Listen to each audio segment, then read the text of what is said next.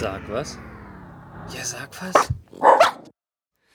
Hallo und herzlich willkommen mal wieder zu einem Sag was Interview. Viel zu lange ist es natürlich wieder mal her, wie immer zwischen unseren Interviews und heute äh, bin ich sogar alleine beim Interview. Also nicht, nicht ganz alleine, nur der Matze ist nicht da. Ich habe einen Gast bei mir hier im Studio, den Dr. Alexander Bock. Hallo, Hallo Alex. Hi. Ja, du bist Postdoc. Ich habe noch gar nicht so richtig genau nachgefragt. Ich weiß, du arbeitest noch im wissenschaftlichen Betrieb. Mhm. Du hast irgendwas mit Physik zu tun, mhm. aber was, äh, erzähl mir doch erstmal, was du genau machst. Was vor, oder in welcher Fachrichtung forschst du überhaupt? Ich forsche auf dem Gebiet der Fusionsforschung. Das ist der Zweig der Physik, der sich damit beschäftigt, wie man die Prozesse, mit denen sich Sterne am Leben halten, auf der Erde nachbilden kann, um hier Energie zu erzeugen. Okay. Äh, ist das, kann man das jetzt irgendwie so eingliedern? Ich meine, ich bin Fan von Big Bang Theory, das sind alles theoretische Physiker. Also ich kenne zumindest mal eine Unterteilung in den theoretischen Physiker, mhm. in den praktischen Physiker. In welche Richtung fällt das oder ist das was komplett anderes oder ist die Unterteilung schmarrn? Nein, in dem, auch in unserem Feld gibt es die theoretischen Physiker, die dann sich mehr mit der Theorie beschäftigen. Und auf der anderen Seite sind dann mehr die experimentellen Physiker wie ich, die diese Theorien dann testen und untersuchen, ob sie wirklich stimmen oder vielleicht doch noch verbessert werden müssen. Okay. Ich fange jetzt, ziehe jetzt mal keinen Vergleich zu Big Bang Theory, wie das Kannst da auch schon machen. ist. Kannst du schon machen. Das ist Howard bei der Big Bang Theory. Howard oder? ist äh, Ingenieur. Ach, der ist Ingenieur. Okay, die ja. anderen drei sind alle äh, theoretische Physiker, oder? Also in manchen Folgen, genau. glaube ich, sind sie schon in einem Labor. Das tun Theoretiker eher selten. Ah, okay. Ja, aber zum Beispiel, ich glaube, Sheldon ist, glaube ich, nur Theoretiker. Ja, der hat immer seine Tafeln und. genau. Ja, okay. Du bist am IPP in Garching. Genau. Was ist es und was macht es und was machst du da? Genau, also okay. also deine, deine Arbeit, die du da machst. Also das IPP ist eine Abkürzung und steht für Institut für Plasmaphysik. Mhm. Das ist wiederum eine abgekürzte Version des ganzen Namens, der da lautet Max-Planck-Institut für Plasmaphysik.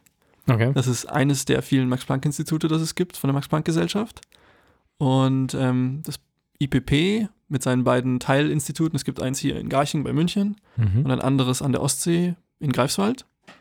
Und an beiden Standorten forscht man an dieser Fusionsforschung, also äh, an Kernfusion, wie man die Sonne eben bei uns nachbilden kann. Und was ich jetzt selber speziell da mache, ähm, bisher, da muss ich jetzt ein bisschen ausholen. Tu das, tu das, okay, bitte. Ich versuche es. Ähm, wenn man Fusion auf der Erde machen will, muss man die Bedingungen ungefähr so hinbekommen oder vergleichbar damit machen mit dem, was in Sternen existiert. Mhm. Genau wie in den Sternen können wir es nicht hinbekommen, aber wir können sowas Äquivalentes hinkriegen. Also jetzt mal platt gesagt, so wie in der Sonne um mal klar zu sein, die Sonne ist ein Stern im genau. Gegensatz genau. zu einem Planeten, für genau. die, die das noch nicht gehört haben. Genau. Und wir, ihr versucht quasi Bedingungen herzustellen, wie sie in der Sonne oder anderen Sternen herrschen. Genau. Und ähm, in Sternen und überhaupt im Universum ist die Materie nicht in einem Zustand, wie wir sie üblicherweise kennen, also entweder fest oder flüssig, äh, wie der, das Wasser in meinem Glas hier, oder. Ich sagen, das schütt jetzt bitte nicht um. Schütte es nicht um. Schütte es nicht um. Und ähm, wir kennen eben fest, wir kennen flüssig, wir kennen gasförmig. Ja. Ähm, das ist so, was wir im alltäglichen Leben erkennen.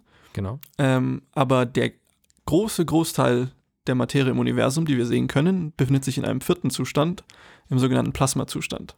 So ähnlich wie das Feuer, das da hinten in deinem Kamin brennt. Ja, die, die, die, die Background-Sounds, die wir hier haben, kommen von dem Holzofenkamin, der hier steht, ja.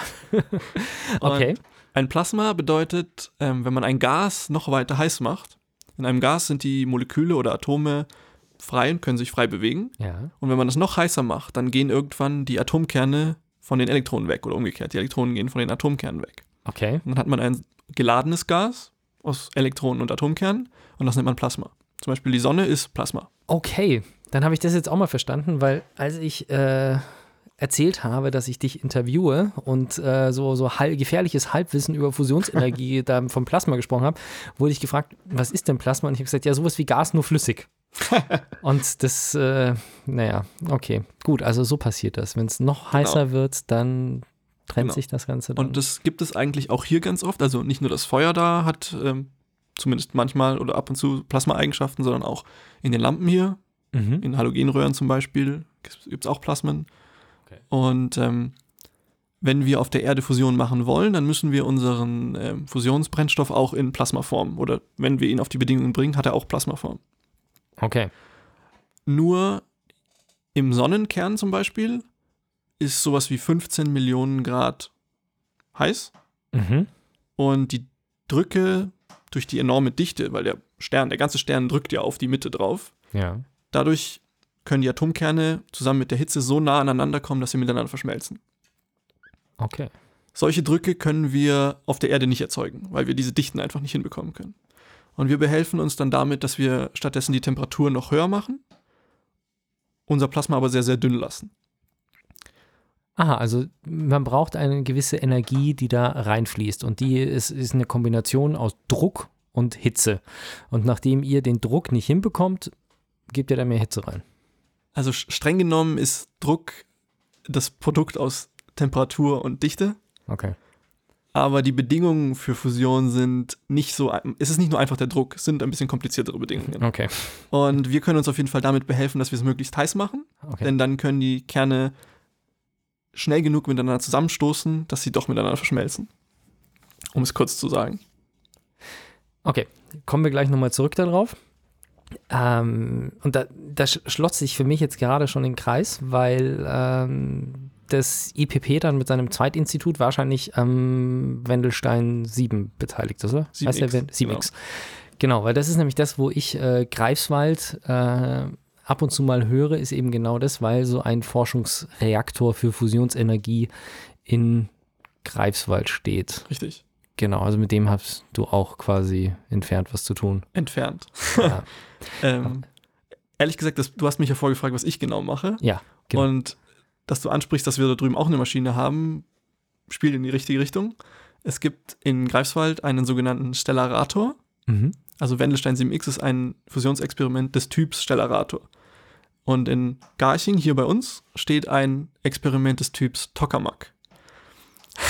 Ich weiß, das sind ein bisschen äh, abgefahrene Worte. Ja, die sind Ähm, lustig. Das sind konkurrierende Konzepte für Fusionsanlagen. Das sind die beiden vielversprechendsten Konzepte, die es gibt. Der Stellarator wurde in den 50er Jahren noch in den USA entwickelt. Damals war das noch geheim alles. Und in, den, in der Sowjetunion wurde ungefähr zur selben Zeit der Tokamak entwickelt. Und ähm, die unterscheiden sich ein bisschen. Vielleicht kann ich ein paar Worte dazu sagen. Genau, worin- ich habe mir das später extra noch als Frage aufgeschrieben, Ah, äh, was der Unterschied bei den beiden ist. Und äh, genau, also das kommen wir noch dazu. Okay, aber auf jeden sagen. Fall, das BBP ist eines der wenigen Institute auf der Welt, das ähm, beide Maschinen gleichzeitig untersuchen kann. Okay, das ist, das ist, das ist cool. Da haben wir ja was Besonderes. hm. Ich bin auch ehrlich gesagt, ich meine, wir beide kennen uns schon, schon länger. Mhm. Ähm, und ich bin jetzt wieder auf dich aufmerksam geworden, weil du ein Video von der Süddeutschen Zeitung in deinem Facebook-Stream geteilt hast, Ja. bei dem du quasi eine, eine kleine Rolle spielst. Und ich habe das ehrlich gesagt mir beim ersten Mal anschauen nur kurz äh, gesehen, dass du da drin vorkommst, habe mir aber nicht den ganzen Beitrag angeschaut. Den habe ich mir jetzt erst am Montag angeschaut und habe festgestellt, dass also mit dem Projekt, in, mit dem es äh, um das es in dem Video geht, hast du auch gar nicht so viel zu tun eigentlich, gell? Mit, mit ITER. Ja. Unmittelbar habe ich mit ITER eigentlich nichts Hut. Genau, es, ist, es wird nämlich von diesen großen oder von diesen Genera äh, Reaktoren wird gerade in Frankreich ein ziemlich großer gebaut, der ITER. Genau. Genau, und der Bericht war über den ITER und da haben sie dich interviewt, weil du an dem gleichen Typ Genau. in Garching arbeitest. Genau. Ne? Genau. Warst du schon mal beim ITER? Leider nicht. Ist geplant? Wenn es nach mir geht, schon. Zumindest mal es zu besichtigen. Okay. Äh, magst du mal beschreiben, was das Besondere an dem ITER ist? Jetzt im Vergleich zu dem, was ihr bei euch stehen habt in Garching oder was in Greifswald steht? Also der markanteste Unterschied, den wird jeder sofort sehen, wenn er uns besucht und ITER ist, dass die Maschine bei uns in Garching, Astex Upgrade, hat einen Radius von 1,65 Meter. Also Mhm. ein bisschen äh, kleiner als der Durchschnittsbürger vielleicht. Und die Maschine in Südfrankreich, ITER, wird einen Radius haben von über 6 Metern. Also ist deutlich größer. Und ähm, bei Fusionsanlagen gilt auch etwas, das manche bei uns die Eisbärenformel nennen. ähm, je größer die Maschine ist, desto besser ist ihr Verhältnis zwischen Volumen und Oberfläche. Und desto Mhm. besser kann sie die hohe Temperatur aufrechterhalten, die nötig ist für Fusion. Okay. Und deswegen wird ITER als erste Maschine in der Lage sein, deutlich mehr Energie zu erzeugen durch Fusion, als nötig ist von außen, um die Reaktion am Laufen zu halten. Man hat es ja in der Physik oft so, dass Energie sich exponentiell verhält. Also etwas ist, wenn, wenn ein Auto doppelt so schnell ist, hat es viermal so viel Energie. Ist das dann bei den Fusionsreaktoren auch, dass das Ding exponentiell mehr produziert als äh, der kleine oder ist das eher im Verhältnis? Die Leistung, die er produzieren kann. Es gibt sogenannte Skalierungen, Okay. wo man sich anschaut, wie eine gewisse Größe mit anderen Größen Mhm. sich verändert. Und wenn man gewisse Randbedingungen konstant hält, dann wächst die Fusionsleistung mit der siebten Potenz der Größe oder so. Okay. Also wenn du den Radius verdoppelst, dann wird es 2 hoch 7 mal mehr. Oh, so viel gleich. Ja, deswegen Okay. können Maschinen auch nicht beliebig groß werden. Aha. Okay. Ja.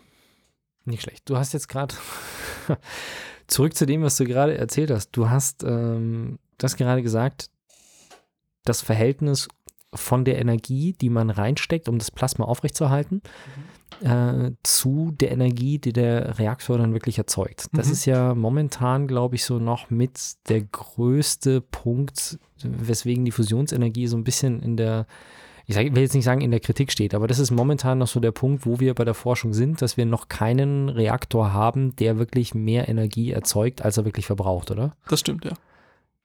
Also der aktuelle Rekord wird gehalten, denke ich, von JET. JET ist der Joint European Torus, der gemeinsame europäische Tokamak in England. Und dort hat man 1997 zwei Drittel der hineingesteckten Energie wieder über Fusion bekommen. Okay. Und es gibt noch eine Maschine ähnlicher Größe in Japan, die heißt JT60.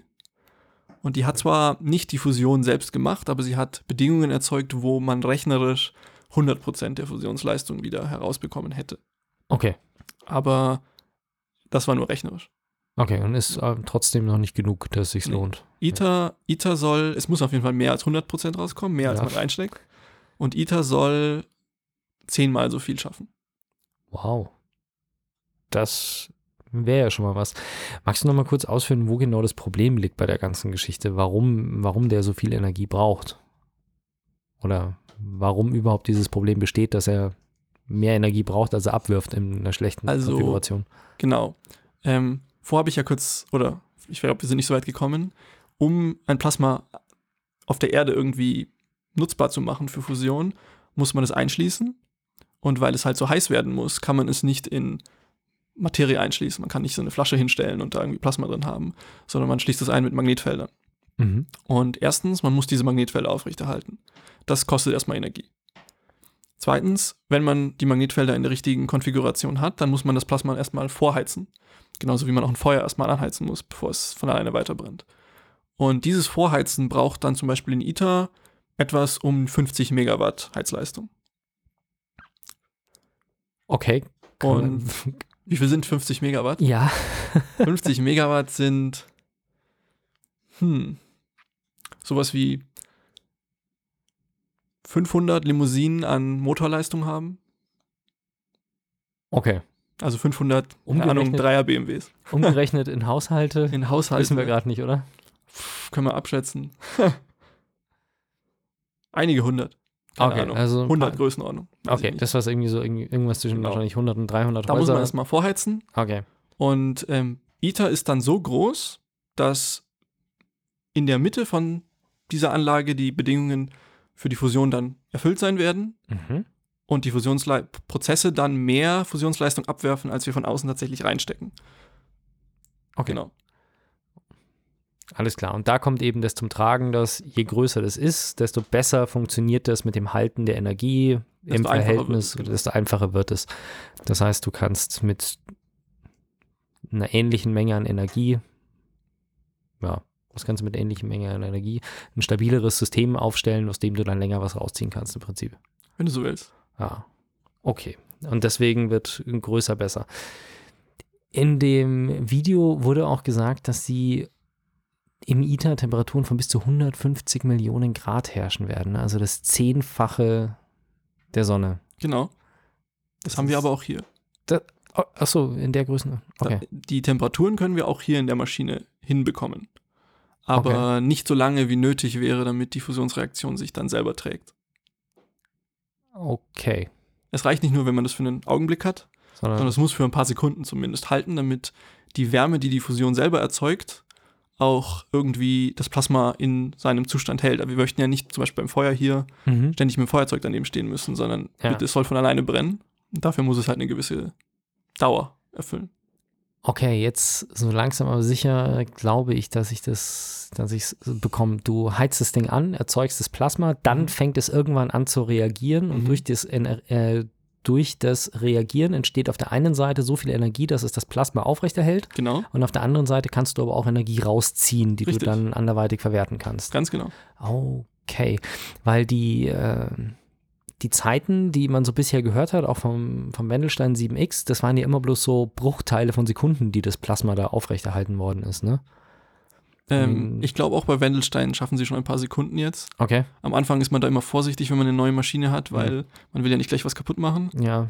Aber so. ein paar Sekunden kann man jetzt schon hinkriegen. Man darf jetzt aber nicht verwechseln, man kann das Plasma ein paar Sekunden hinhalten. Ja.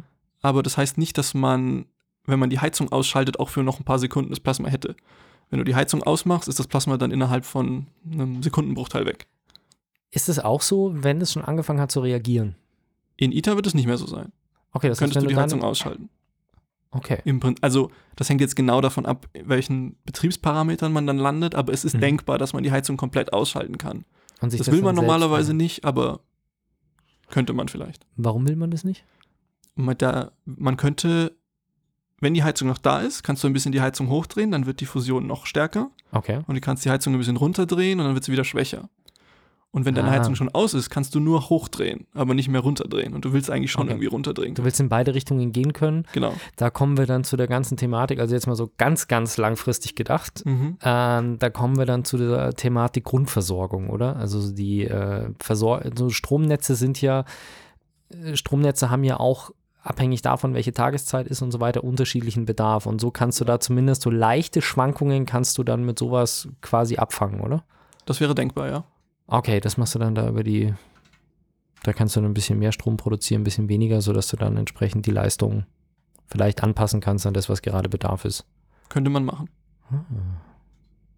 Das ist ja, das klingt sehr vielversprechend. Und jetzt das ist ich aber, auch. jetzt ist aber die Sache, der ITER ist ja allerdings noch kein Kraftwerk, das wirklich für den realen Betrieb gebaut wird. Nein, ist oder? nur ein Forschungsexperiment bisher. Also das, das gleiche wie ihr macht, nochmal eine Nummer größer, um zu schauen, wie so ein Kraftwerk aussehen könnte. Genau, es soll Fragen beantworten, die wir in der kleinen Maschine bei uns hier nicht beantworten können. Okay. Und wenn das alles funktioniert, wann, wann soll der online gehen oder wann soll der laufen? Ähm, ich glaube, das allererste Plasma ist für 2025 geplant, also in knapp sieben Jahren. Okay. Und wenn das alles gut wird, was siehst du als realistisch an dafür, dass wir, dass wir mal ein Fusionskraftwerk irgendwo rumsteht, das wirklich produktiv Strom herstellt? Noch zu meinen Lebzeiten, aber ich tue mich schwer mit Prognosen, weil es gibt so viele Faktoren, die da reinspielen, wie sich die Wirtschaft vielleicht entwickelt, welche politischen Entscheidungen noch kommen.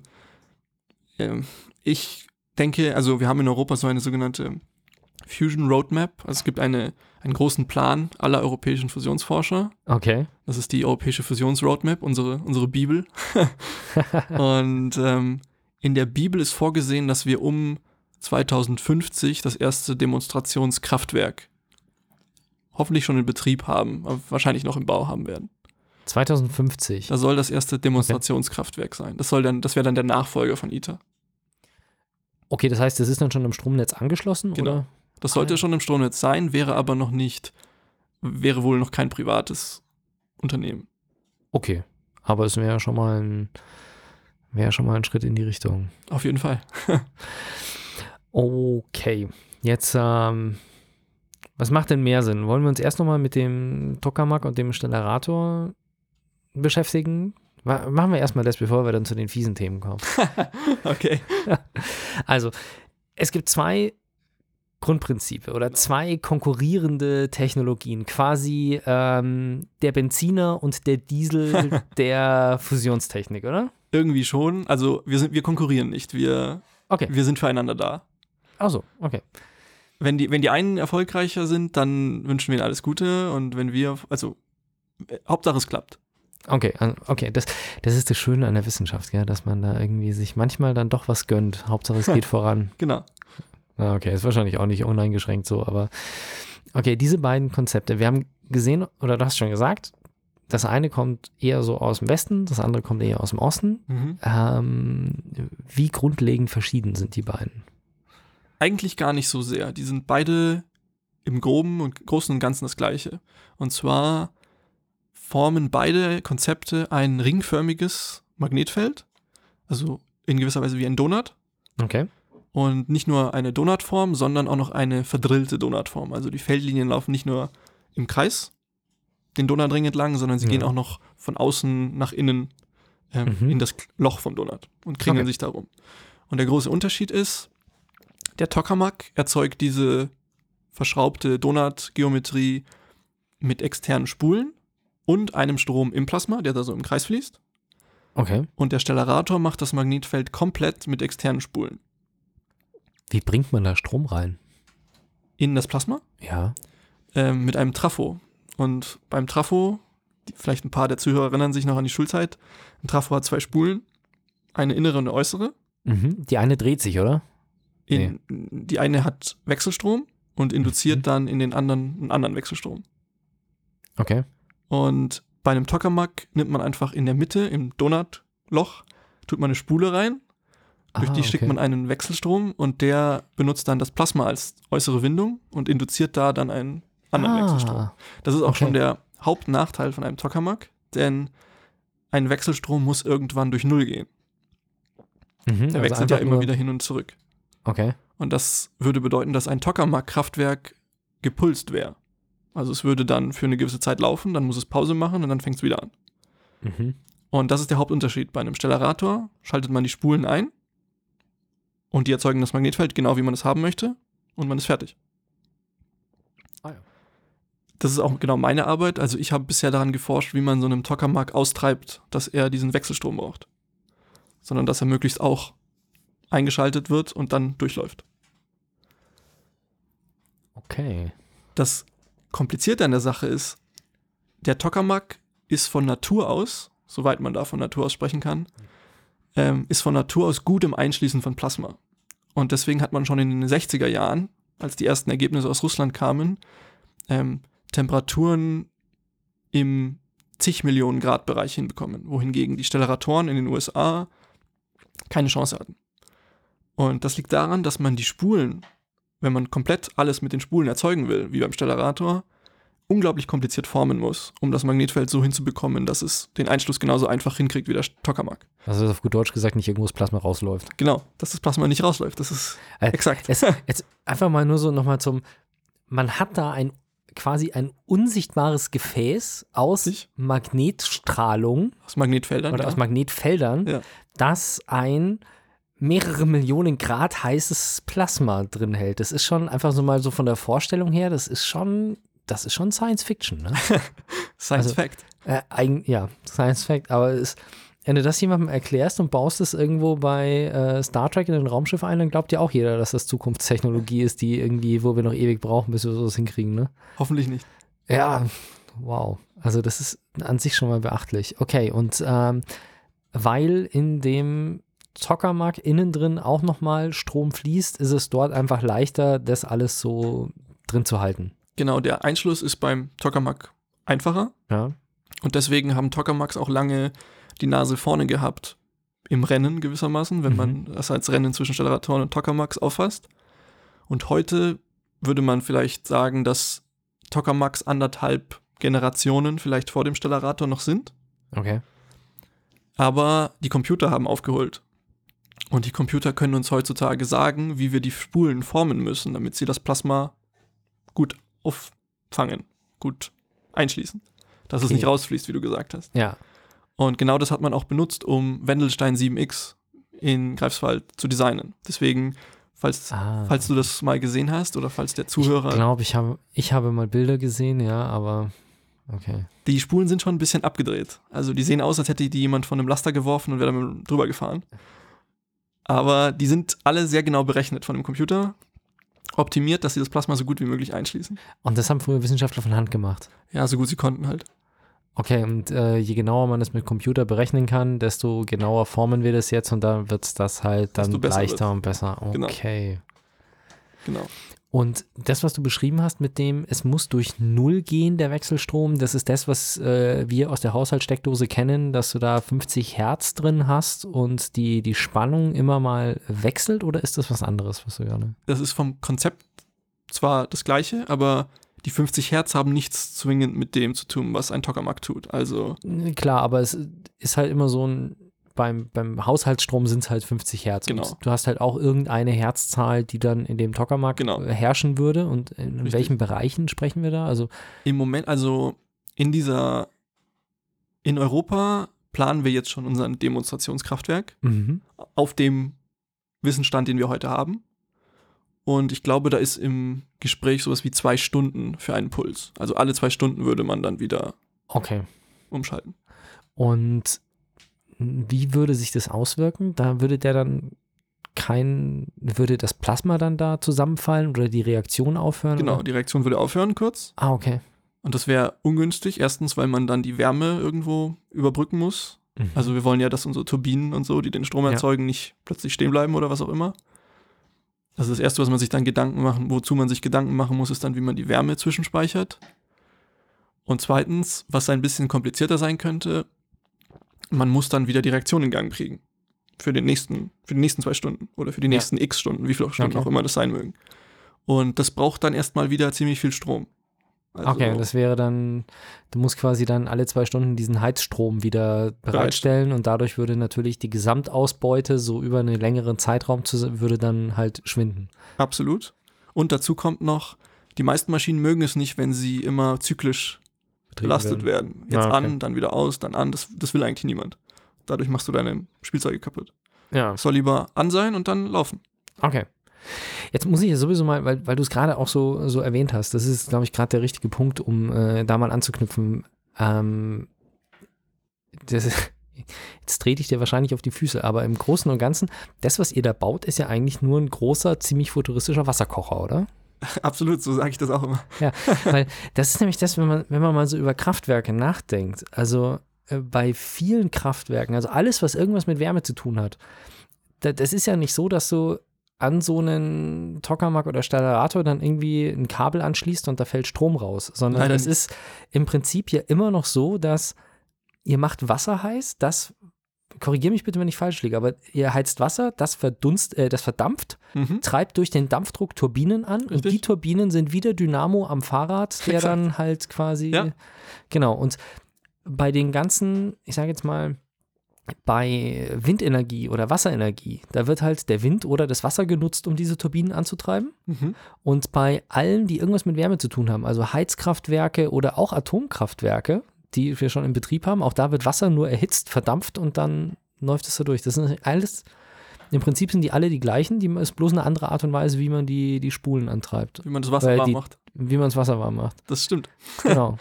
Ja, das ist auch mal so ein Ding, wo man eigentlich gar nicht mehr drüber nachdenkt. Ne? Also das ist so, wow, das ist hier Hightech und auch hm, Atomkraftwerke sind ja auch sowas, wo man sagt so, hm, so ein Atomkraftwerk verstehen ist so eine Sache für sich, wo man davor steht und denkt, wow, hier mega Technik, alles drum und dran und letzten Endes macht das Ding halt Wasser warm. Das ist manchmal etwas, ähm, das macht demütig. Ja. Aber Wasser, warmes Wasser zu verarbeiten, das können wir mittlerweile sehr gut. Turbinen sind eine sehr reife Technik. Ja, und das ist, äh, das ist ja auch so ein Punkt, wo man, wo man sagt, das ist auch äh, eine Sache, wo man den Wirkungsgrad wahrscheinlich erhöhen kann. Ne? Also je besser die, die Turbine arbeitet und äh, was da dahinter noch steckt, desto mehr kriege ich aus der gleichen Menge an Wasserdampf raus, oder? Ich denke schon, ja. Ähm, da müsstest du vielleicht eher mit einem Ingenieur sprechen, Mhm, aber okay. ich glaube, die Turbinen sind mittlerweile schon sehr gut im Wirkungsgrad. Also wir sprechen, glaube ich, von über 90 Prozent. Ja, das Da, da sind wir schon ganz gut dabei. amtlich, genau. Das Einzige, was mir jetzt wirklich einfällt, so ist Photovoltaik. Da funktioniert es anders. Da fällt wirklich Strom aus der Platte raus. so kann man sagen, ja. Ja. Ja, es ist, äh, muss es ja auch irgendwie allgemein begreiflich machen. Ähm, genau. Gibt es noch irgendwelche Unterschiede, die man bei den beiden Konzepten äh, beachten muss? Beziehungsweise du hast gesagt, du versuchst es ihm auszutreiben, das mit dem, mit dem Wechselstrom, oder? Wo geht denn da so die Fahrt hin? Und wenn du das erzählst, äh, drehe ich mal dem Kamin noch mehr die Heizung aus, äh, die Luft ab und äh, ziehe meine Jacke aus.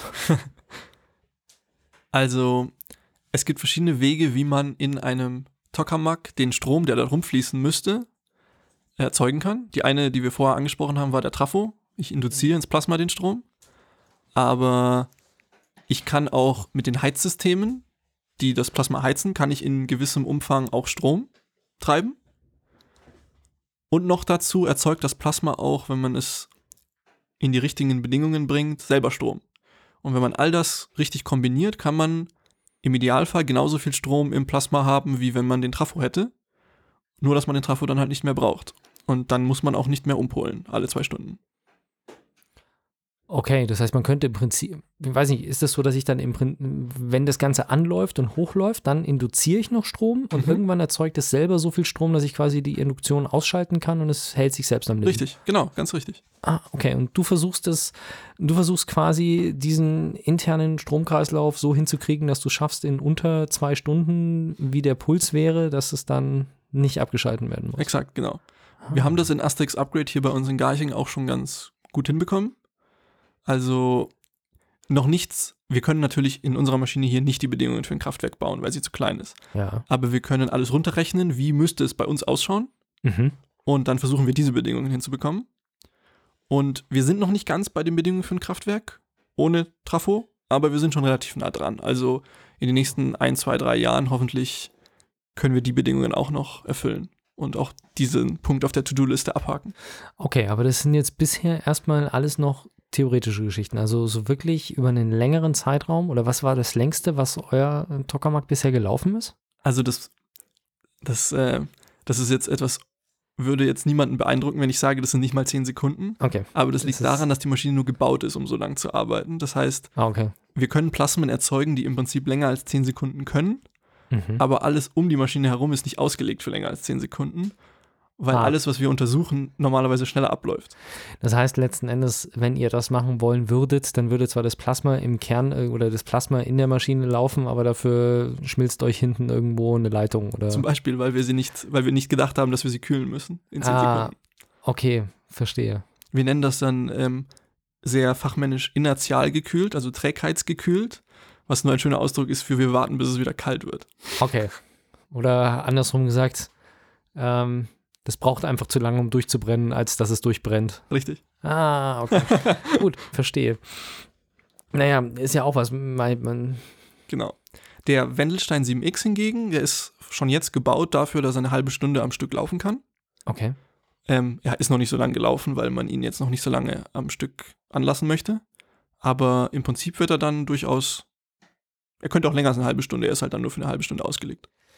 Ja, das ist immer so das, äh, was man ich weiß nicht, wie schwer ist es, das den Leuten nahezubringen, dass du sagst, okay, wir haben hier eine Maschine stehen, die, äh, mit der können wir zwar gucken, wie das funktioniert, aber wir können die eigentlich nie wirklich lange laufen lassen. Das, wie du sagst, das klingt so, so unbeeindruckend. Also die Arbeit, die ihr da macht, ist natürlich, äh, das ist nämlich fantastisch und extrem beeindruckend, wenn man sich damit beschäftigt. Aber so, äh, so in zwei Sätzen, was äh, so in zwei Sätzen erklärt, äh, kann man auch kaum jemanden hinterm Ofen vorlocken, oder? Äh, das stimmt irgendwie. Ähm, die Sache ist, wir forschen ja, unser Name ist ja auch das Max-Planck-Institut für Plasmaphysik. Wir wollen die Plasmaphysik verstehen und die Plasmaphysik findet statt auf sehr, sehr kurzen Zeitskalen. Also in Sekundenbruchteilen passieren die meisten Effekte, die für uns von Bedeutung sind. Und wenn man zehn Sekunden hat, um das sich anzuschauen, dann reicht es für ein Experiment. Und dann das nächste Experiment schaut dann halt was anderes an. Ich verstehe, dass das jetzt nicht so beeindruckend ist, wie wenn das Ding mal 24 Stunden durchläuft oder so, wie ein kleiner Stern in der Box aber vielleicht kann man ja die Leute ich weiß ja, eure Zuhörer sind ja prinzipiell aus München und die können da gerne mal vorbeikommen und sich das mal anschauen und vielleicht ist das ja Ach, das geht. beeindruckender. Ja, natürlich, das geht. Äh, ich glaube, dass wir generell in unserem Zuhörerkreis Leute haben, die auch äh, zu großen Teilen verstehen, wofür Grundlagenforschung da ist. Dass halt nicht, äh, genau, dass halt nicht alles, was du machst, oder nicht alles, woran Forscher arbeiten, direkt äh, in einem fertigen Produkt endet, sondern dass es halt Dinge gibt, die man sich erstmal anschauen muss, damit man daraus Schlüsse ziehen kann. Also ich glaube, dass wir äh, mit unseren Hörern da jetzt keine großen Probleme haben werden, dass die da irgendwie, aber ich, ich kann mir das vorstellen, weil man sieht ja dann auch, äh, ich glaube, als das erste Mal der Wendelstein 7X angeworfen worden ist, das war ja irgendwie ganz große Nummer mit Presse und Angela Merkel vor Ort und die drückt den Knopf und solche Geschichten. Und das ist halt immer das, wo du dann sagst, so ja, dann macht man so diesen riesen Buhu und äh, alle sind da und dann macht es da drin einmal so Blitz und dann das, ja. läuft das eine Sekunde und dann ist wieder aus und dann feiern alle. Ja. Das ist halt, ich sage jetzt mal, es ist so für den, äh, für jemanden, der sich damit nicht beschäftigt, ist gestern ist die, die Falcon Heavy gestartet. Ja. Ähm, sowas ist natürlich viel greifbarer ja. als ein Plasma, das mal eine Sekunde leuchtet in so einem Reaktor. Ne? Aber auf der anderen Seite muss man sagen, die Leute, die die Raketen gebaut haben, die haben auch irgendwann mal sich gefreut darüber, dass sie irgendwie eine Röhre haben, wo verschiedene Chemikalien drin sind oder verschiedene Gase drin sind und die mal eine Sekunde lang durchgebrannt haben, ohne das zu explodieren. Also die haben sich darüber auch mal gefreut und heute fliegen sie damit in den Weltraum. Das ist halt so der, wir sind halt da noch, oder ihr seid da noch ein bisschen weiter am Anfang der, der Forschung dahin, ne? Das ist so der, so, so, so kann man es, glaube ich, vergleichen. Ich denke schon, ja. Ah, okay. Jetzt ist, ich glaube, ich bin der Einzige, der bisher so wirklich das Wort Atom im Vergleich, äh, zu, äh, im Vergleich zu den Atomkraftwerken mal gesagt hat. Die, die Fusionsforschung vermeidet es generell äh, eine Nähe zu Atomkraft herzustellen, oder? Obwohl, streng genommen, seid ihr genauso wie Atomkraftwerke, ist auch ein Stellarator ein Atomkraftwerk, oder? Also ich glaube, viele Physiker finden das Wort Atomkraftwerk schon deswegen nicht so gut, weil es eigentlich Kernkraftwerk heißen müsste, rein streng genommen. Verstehe ich, okay. Aber es stimmt natürlich, dass auch in der Kernfusion, so wie sie eigentlich heißt, ähm, Kernprozesse stattfinden. Aber es gibt ein paar große Unterschiede zu den Kraftwerken, die heute schon am Netz sind. Und zwar erstens, in Fusionskraftwerken gibt es keine Kettenreaktion. Das bedeutet, wenn irgendwas schiefgehen sollte, ja. dann ist das sofort vorbei. Also es kann nichts irgendwie außer Kontrolle geraten und weiter vor sich hin brennen, obwohl wir es gerne aus hätten, sondern eben weil es so schwierig ist, aufrechtzuerhalten, eine Fusionsreaktion, die nicht ideal abläuft, hört auf. Das macht schon mal sehr sicher. Okay, also um es in aller Klarheit zu sagen, wenn das Magnetfeld zusammenbricht, weil der Strom ausfällt, dann ist vorbei. Dann brennt sich das nicht durch die Erde bis oh, in den Erdkern und äh, zerstört die Welt. Nein. Sondern es macht einfach Puff und das. Wie schnell zerfällt so ein Plasma? Weil, also, jetzt mal ganz im Ernst, wir haben da einen 6 Meter Durchmesser, also im ITER jetzt, einen 6 Meter Durchmesser Kreis. 12 Meter Durchmesser. Ach, der Radius war 6 Meter. Ja, genau. 12 Meter Durchmesser ähm, Kreis mhm. von 150 Millionen Grad heißem Plasma und dann ziehst du den Stecker. Ähm, also, was muss, man muss dazu sagen, der ist, der, dieser Torus ist so groß, also wie du gesagt hast, ja. 12 Meter Durchmesser ungefähr, hat ein Volumen innen drin, die Kammer hat etwa 800 Kubikmeter. 800 Kubikmeter, das ist schon mal nicht wenig, ne? das ist schon so olympisches Schwimmbecken. Ja, 8 mal 10 mal 10 Meter oder sowas, ne? Sowas. Genau. Aber, was man bedenken muss, ist, ähm, da drin ist unglaublich wenig Plasma. Also sowas wie 1 bis 2 Gramm obwohl es 800 Kubikmeter groß ist. Ah, okay. Das bedeutet, wenn das Magnetfeld auf einen Schlag weg wäre, ja. dann würden diese 1 Gramm, 1 bis 2 Gramm, keine Ahnung, sagen wir bis 10 Gramm, ich weiß es nicht genau, die würden die Wand berühren und die Wand sind tausende Tonnen Metall und die würden die oberste Schicht dieses Metalls sehr heiß machen und dann wäre Schicht im Schacht, dann wäre es vorbei. Weil natürlich die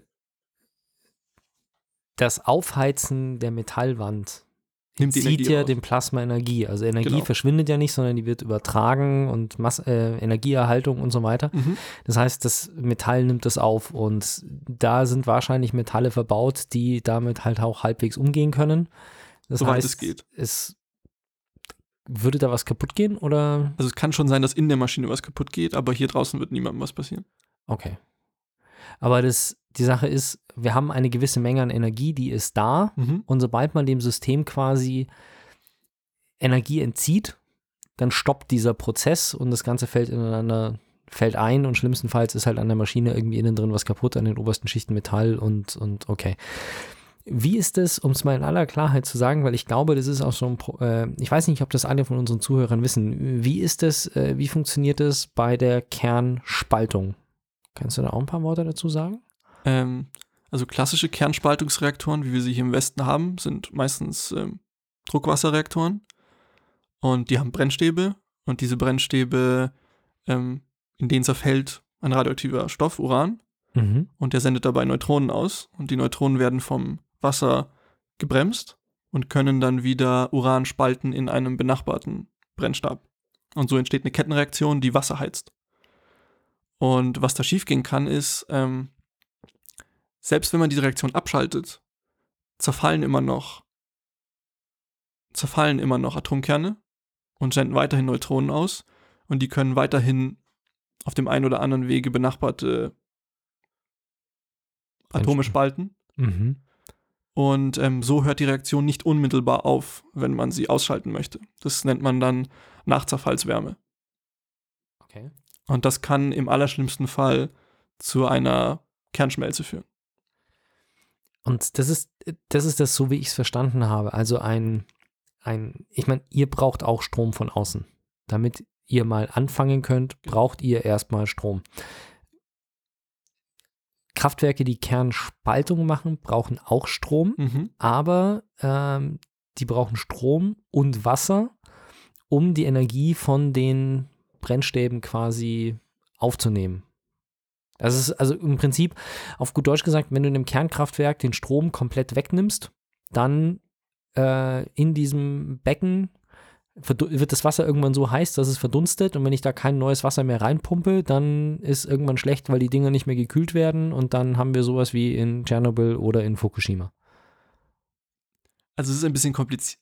So pauschal kannst du das nicht sagen, aber im Prinzip geht es in die Richtung. Bei einem existierenden Kernkraftwerk wird die Reaktion nicht sofort aufhören, sondern erstmal weitergehen und du musst dich noch kümmern. Und wenn du Ja. dich nicht kümmerst, passieren ungünstige Dinge. Genau, also ich meine, das ist, Fukushima war aber genau der Fall, dass quasi auch unter anderem die Kühlung versagt hat, oder?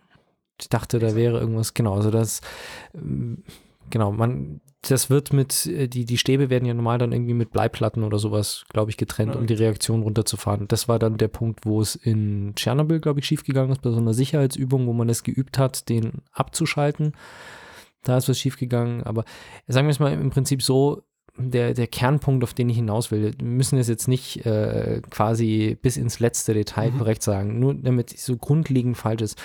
Wenn ich ein, aus welchem Grund auch immer, ein Atomkraftwerk unbeaufsichtigt und unkontrolliert stehen lasse, das Kernspaltung macht, dann ist das extrem ungünstig, weil das da drin weitergeht.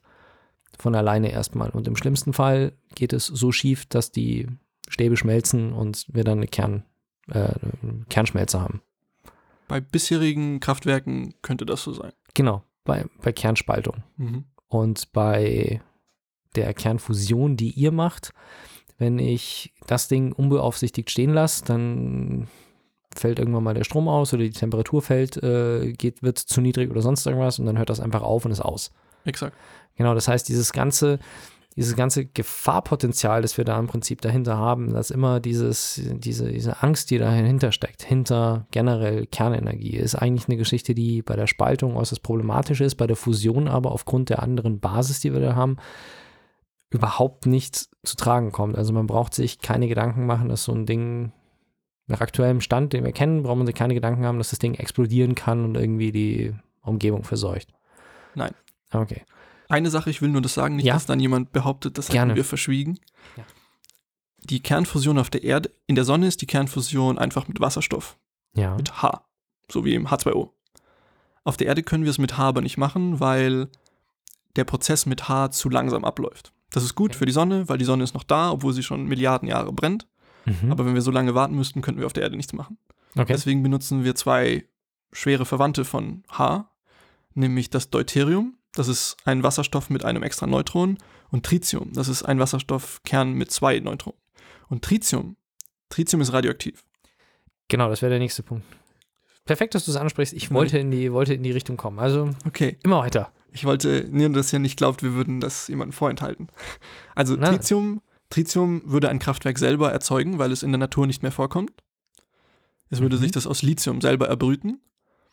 Und dieses Tritium könnte, wenn irgendein Unfall passiert, könnte man sich vorstellen, dass das Tritium, das das Kraftwerk im Tank hat, irgendwie in die Natur austritt. Und das wäre ungünstig, weil Tritium ein radioaktives äh, Isotop des Wasserstoffs ist, hat eine Halbwertszeit von elf Jahren. Also das sollte man besser nicht trinken oder irgendwie einatmen. Mhm. Wenn es passiert, ähm, hat es eine Halbwertszeit im Körper von zwei Wochen. Also man scheidet es doch halbwegs schnell aus, aber es kann immer noch Schaden anrichten. Okay. Jetzt habe ich neulich gehört, dass es drei unterschiedliche, unterschiedliche Strahlungstypen gibt. Genau. Alpha, Beta und Gammastrahlung. Ja. Wobei die Gammastrahlung die ist, die bei den, dem Uran von den normalen Spaltkraftwerken äh, vorkommt. Das ist euer Tri Tritium. Tritium. Euer Tritium ist was für ein Strahler? Puh, da will ich jetzt nichts Falsches sagen. Ich glaube, es ist ein Beta-Strahler. Okay, also Aber das ist, der, also die, all diese Strahlungsarten haben geme- also sie sind alle nicht unterschied, sind unterschiedlich gefährlich. ja. Alpha-Strahlung ähm, kann nicht mal die Haut durch, durchdringen. Mhm. Beta-Strahlung, ähm, also Elektronen schaffen 40 Zentimeter in Luft und dann sind sie auch unschädlich.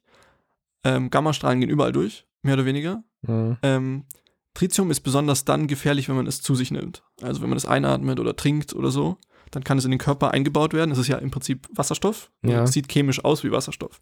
Und wenn der Körper irgendwo Wasserstoff braucht, sei es für, keine Ahnung, eine Fettzelle, wenn er Ja. da ein Tritium einbaut, dann hast du da halt ein Stück Tritium, das in dir Und das ist strahlt. ungünstig, weil das strahlt, ja.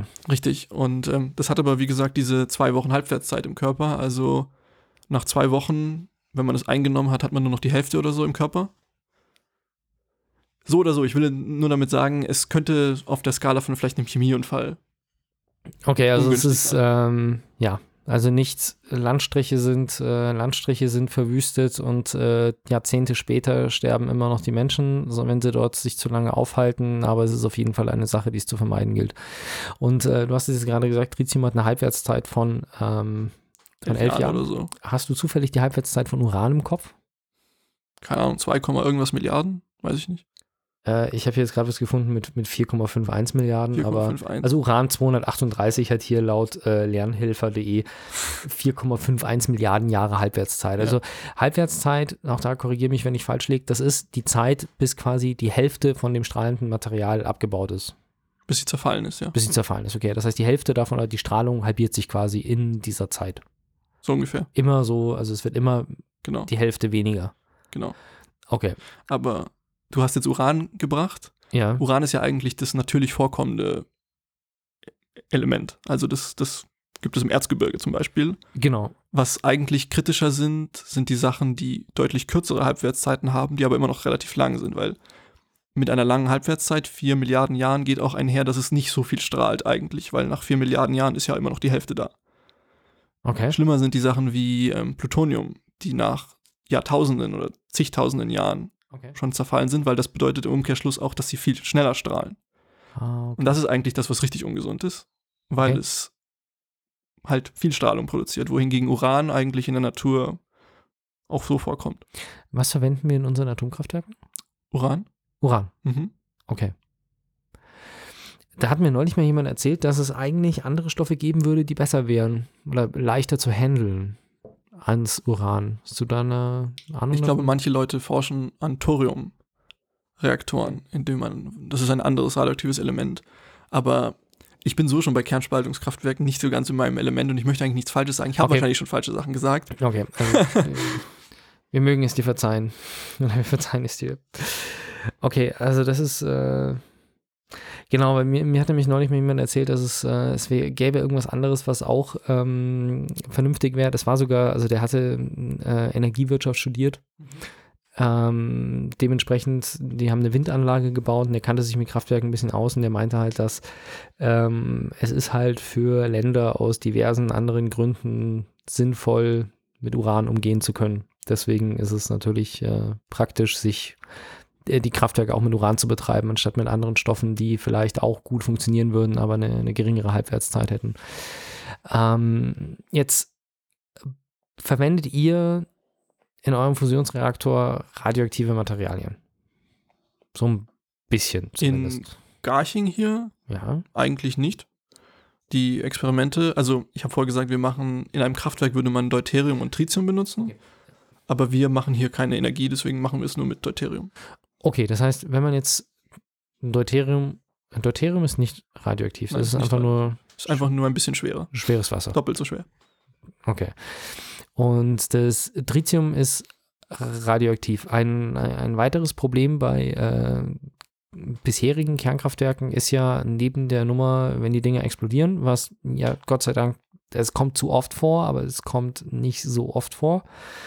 Ähm, also im Verhältnis zu dem, wie viele laufen, sind da bisher noch relativ wenig explodiert, so großflächig. Ähm, aber was auch in Deutschland halt durchaus ein Problem ist, ist die Nummer, dass die Brennstäbe, wenn sie nicht mehr stark genug sind, um im Kraftwerk genutzt zu werden, sind sie immer noch trotzdem so stark strahlend, dass man die nicht einfach irgendwie auf den Müll schmeißt und wir haben ein riesiges Problem mit der Entsorgung von diesen radioaktiven Abfällen aus den Kraftwerken.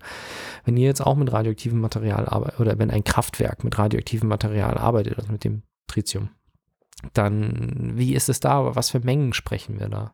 Also glücklicherweise wird bei der Fusion von Deuterium und Tritium einfach nur Helium herauskommen. Und Helium ist ein Edelgas, das nicht radioaktiv ist. Das kann man wenn man es einatmet, kriegt man eine komische Stimme, aber ja, das ist das Schlimmste, was einem passiert. Okay. Ähm, was passieren kann oder was passieren wird, ist, dass die Wand des Kraftwerks durch die Fusionsreaktion langsam ähm, radioaktiv aktiviert wird. Okay. Und das heißt, dass die Hülle des Kraftwerks langsam anfängt zu strahlen. Das hat man aber schon auf dem Schirm, deswegen hat man angefangen, Stähle zu entwickeln, die möglichst wenig anfangen werden zu strahlen. Und nach meinem Kenntnisstand hat man Stähle jetzt eigentlich schon in der Mache, bei denen es möglich sein wird, dass man ein Kraftwerk baut. Das betreibt man dann vielleicht für 30, 40 Jahre. Dann wird es Zeit, das zu überholen. Dann wird man das Kraftwerk demontieren, seinen Nachfolger bauen und in der Zeit, in der der Nachfolger läuft, würde die Strahlung vom Vorgänger so abklingen, dass man es wieder benutzen kann. Also man hätte dann nach einigen Jahrzehnten oder sagen wir mal, menschlichen Größen, man würde noch in Generationen schon wieder das Material benutzen können.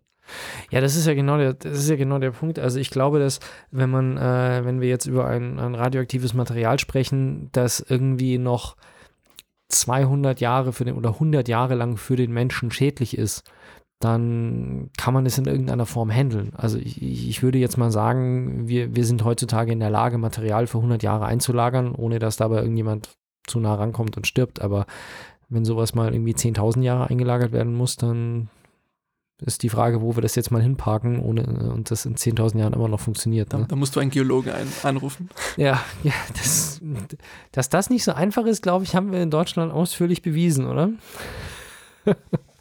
ja. Na gut, lassen wir das. Aber das, worauf ich hinaus wollte, ist halt, ist halt die Thematik, dass, obwohl beides wirklich Kerntechnik ist, ist eigentlich die Fusions- Energie ist genau der Punkt, der eine saubere Möglichkeit der Stromerzeugung ist und dabei die Risiken und Probleme der bisherigen Kernspaltung äh, größtenteils eigentlich nicht aufwirft oder in so geringem Maße, dass wir die handeln können. Ja. Jetzt ist die, wie soll man sagen, der, Wahl, der weiße Wal wenn man über Kern, äh, wenn man über Kernfusion spricht, ist die kalte Fusion, oder? da gibt es Filme. Das ja. ist, oder das kommt in Filmen manchmal vor. Wenn der ja. Superbösewicht eine äh, kalte Fusion erfunden haben will, ist nach derzeitigem Stand der Wissenschaft ein völlig äh, absurdes, äh, eine völlig absurde Theorie oder ist da was? Es gibt eine Art, kalte Fusion zu machen, die nicht ganz verrückt ist. Okay. Aber sich nicht rentiert. Und zwar es gibt, wir haben vorher gesprochen über Wasserstoff und seinen schweren Cousin Deuterium und seinen überschweren Cousin Tritium. Ja. Und Wasserstoff ist nicht der einzige Stoff, der solche Cousins hat. Es gibt noch überschwere Cousins vom Elektron. Das Elektron hat einen fetten Cousin, der heißt Myon. Okay. Und wenn man jetzt ein, ein Wasserstoffmolekül hat, ein H2, ohne O, nur H2. Okay. Dann sind es zwei Wasserstoffkerne, die sich zwei Elektronen teilen. Und es ist jetzt denkbar, dass man in einem Teilchenbeschleuniger, wie, keine Ahnung, im CERN, Ja. eins dieser Elektronen ersetzt mit einem Myon, mit einem fetten Elektron. Also ja, du schnippst das kleine raus und schießt ein großes rein. Und schießt ein großes rein. Jetzt, dieses Myon wiegt, lass mich jetzt nichts Falsches sagen, knapp 300 Mal so viel wie ein Elektron. Oh, okay. Ungefähr. Und weil es so viel mehr wiegt, ändert es die Konfiguration von den H2-Molekülen. Und zwar bringt es die, H die Hs so nah aneinander, dass sie miteinander verschmelzen können. Oh. Und das passiert auch bei Raumtemperatur im Prinzip. Deswegen könnte man das als kalte Fusion bezeichnen. Es hat nur einen Nachteil oder einen großen Haken. Myonen haben eine kurze Lebensdauer. Die zerfallen nämlich selber in Elektronen und anderes Zeug. Okay. Und ähm, sie tun das so schnell, dass man nicht so viel Energie aus Fusion wieder rausbekommen würde, wie man braucht, um sie erstmal zu erzeugen. Also diese sogenannte Myon-katalysierte Fusion rentiert sich einfach nicht. Also man kann ein Myon erzeugen und man kann es auf Wasserstoff schießen und dann kriegt man auch Fusion, aber du kriegst nie so viel Fusion, dass du das Geld wieder reinkriegst oder die Energie wieder reinkriegst, die du für das Okay. Myon ausgegeben hast. Okay. Das heißt, ähm, ja, also sagen wir es mal so, wenn wir den Prozess optimieren, wie wir Myonen herstellen, dann wäre das theoretisch denkbar. Dann wäre es denkbar, ja. Oh ja, lustig. Also es ist, es ist jetzt keine, äh, keine Filmerfindung oder Hollywood-Erfindung, wo man sagt, nein, dieses Konzept in, äh, existiert in der Physik einfach nicht, sondern es ist eine Geschichte, die ist theoretisch machbar, aber nicht lukrativ. So glaube ich auch. Allerdings, Okay. in Filmen, meine ich, waren immer etwas abgedrehtere kalte Fusionskonzepte Hm. am Start. Diese Myon-Fusionen habe ich, glaube ich, noch nirgends gesehen. Ja, ich habe es auch nie gesehen. Wie gesagt, wir haben ja im Vorfeld schon drüber gesprochen. Ich glaube, der Film Das Phantom aus den 90er Jahren mit Val Ja. Kilmer, der dreht sich, glaube ich, ziemlich stark um das Thema. Vielleicht gucke ich den nochmal an. Schauen wir mal, was da so. Äh, ja, genau, gut. Also wir haben die Hal jetzt mal so eine, so eine andere Seite. Also ihr schubst, ihr schubst euren Reaktor einmal an Mhm. und irgendwann kommt er in einen Zustand, in dem der selbstständig arbeitet und mehr Energie frei wird, als, ähm, als er braucht. Der erste Punkt ist, den muss man auch mal nachfüllen, oder? Also die, das, Ja. das Plasma, was ihr da drin habt, da, das wird natürlich, weil es fusioniert, wird es weniger und baut sich ab. Das heißt, quasi in so einem stabil laufenden System würde immer gezielt gemäß dem Abbau auch wieder neues Material, äh, Deuterium und Tritium, wieder nachgefüllt Muss werden nachfüllen. im laufenden Prozess Mhm. quasi. Ähm, jetzt mal eine, das ist wahrscheinlich völlig absurd, aber wieso ist das, ist das theoretisch das Näheste, wie wir an einem Perpetuum mobile dran sind? Weil ihr betreibt ein System, das nach initialer Energiezuführung mehr Energie produziert, als es aufnimmt. Das ist doch ziemlich genau die. Das ist nur scheinbar so. Okay. Denn schließlich und endlich wird ja, werden leichte Atomkerne verschmolzen zu schwereren. Ja. Und das ist ein unumkehrbarer Vorgang. Also wir verbrennen im Prinzip einen Brennstoff und dabei wird halt Energie Okay. frei. Genauso wie auch in einem Benzinmotor. Also wie in einem, okay. Und durch das, dass man immer, okay, das heißt, ihr gebt im Prinzip auch permanent dann wiederum Energie zu in Form von den Materialien, die rein, okay. Also wenn es rein eine rein mechanische Funktion wäre, dann wäre es ein Perpetuum, mobile, aber durch das, dass da ein Material reinkommt, dann verstehe. Gut. Das einzige, da bin ich jetzt mal gespannt. Da bin ich dir wirklich nicht böse, wenn du sagst, dass du dazu nichts sagen willst. Weil jetzt ja gerade, wir haben, ich weiß, nicht dein Thema, äh, wir haben Kernspaltung. Momentan hier in Belgien gehen die Kraftwerke wieder durch die, ähm, durch die Presse, dass die eben genau die Punkte, die du vorher gesagt hast, das, was, woran man so, wenn man sich damit nicht auskennt, einfach nicht dran denkt, dass in einem Atomkraftwerk einfach der Stahlbeton oder der Stahl im Stahlbeton, dass der durch die Strahlung beeinflusst wird und äh, dann selber das Strahlen anfängt und äh, anders korrodiert zum Beispiel, was in, in Belgien anscheinend mit der Fall ist. Und als ich da jetzt gerade drüber gelesen habe, da gibt es auch manche, die sagen, es ist schlimmer, manche sagen, es ist nicht so schlimm. Ähm, mir ist, auch- da bin ich über den Nuklearia e.V. gestolpert. Aha. Sagt dir das was? Ich erinnere mich dunkel, äh, es ist eine Gruppe, die, glaube ich, für Kernenergie argumentiert. Ja. Aber du hast keine Meinung dazu oder du möchtest dich nicht dazu äußern, wahrscheinlich eins von beiden. Also, ich bin ja Plasmaphysiker. Ja. Ich bin kein Kernphysiker oder kerntechnischer Ingenieur oder sowas Ja. in der Art. Und ich habe, ich gebe mir Mühe, mich da auf dem Laufenden zu halten. Und äh, privat streite ich auch gerne leidenschaftlich zu dem Thema, ob pro oder contra sei mal dahingestellt. Aber ich glaube nicht, dass ich der Richtige bin, um dazu viel zu sagen, weil ich einfach auch kein, ich bin auch nur ein Laie auf dem Gebiet. Okay. Und ich glaube, du Ja, solltest dir jemanden, es gibt einen Lehrstuhl für solche Sachen an der TU Verstehe. und die wären bessere Ansprechpartner. Alles klar. Nein, das ist auch, äh, schauen wir mal, was wir dafür. Ähm, ich muss auch ganz ehrlich sagen, ich glaube, ich will mich äh, weder im Podcast noch äh, bei Radio München, also bei Radio München weiß ich, wie die Position ist zum Thema Kernkraft, nämlich äh, strikt dagegen. Äh, wir sind da sehr, sehr offen und ich muss sagen, ich finde das mega interessant, was ihr macht, aber ähm, ins Thema Kernenergie, da möchte ich mich jetzt auch nicht so zu sehr äh, damit, also Kernspaltung, Atomkraftwerke, hm, das ist ein schwieriges Thema, deswegen äh, belassen wir es dabei. Ich danke dir ganz herzlich für deine Zeit. Ich hoffe, äh, also ich für mich habe den Eindruck, ich habe jetzt besser verstanden, worum es da geht und was wir da erwarten können und warum das ziemlich cool ist, was da so passiert. Auch wenn es momentan noch nicht lange leuchtet, aber wir sind in der Lage, kleine Sterne zu produzieren auf der Welt. Das ist ja mal eine Sache und ich hoffe, das geht unseren Hörern auch so. Danke, Alex.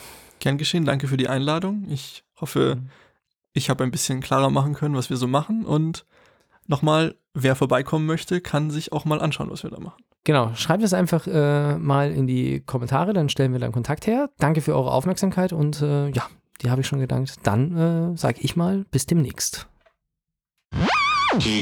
Wenn euch das nun gefallen hat, dann liked uns auf facebook.com slash sagwaspodcast und abonniert uns auf iTunes oder im Podcatcher eures Vertrauens. Alle Infos zur Show, den Themen und alle Folgen gibt es auch auf www.sag-was.com. Fragen, Anregungen und Feedback nehmen wir gerne über Facebook oder als Kommentar auf der Website entgegen. Und wenn ihr gerade Zeit habt, dann bewertet uns doch bei der Podcast-Plattform, auf der ihr uns gefunden habt.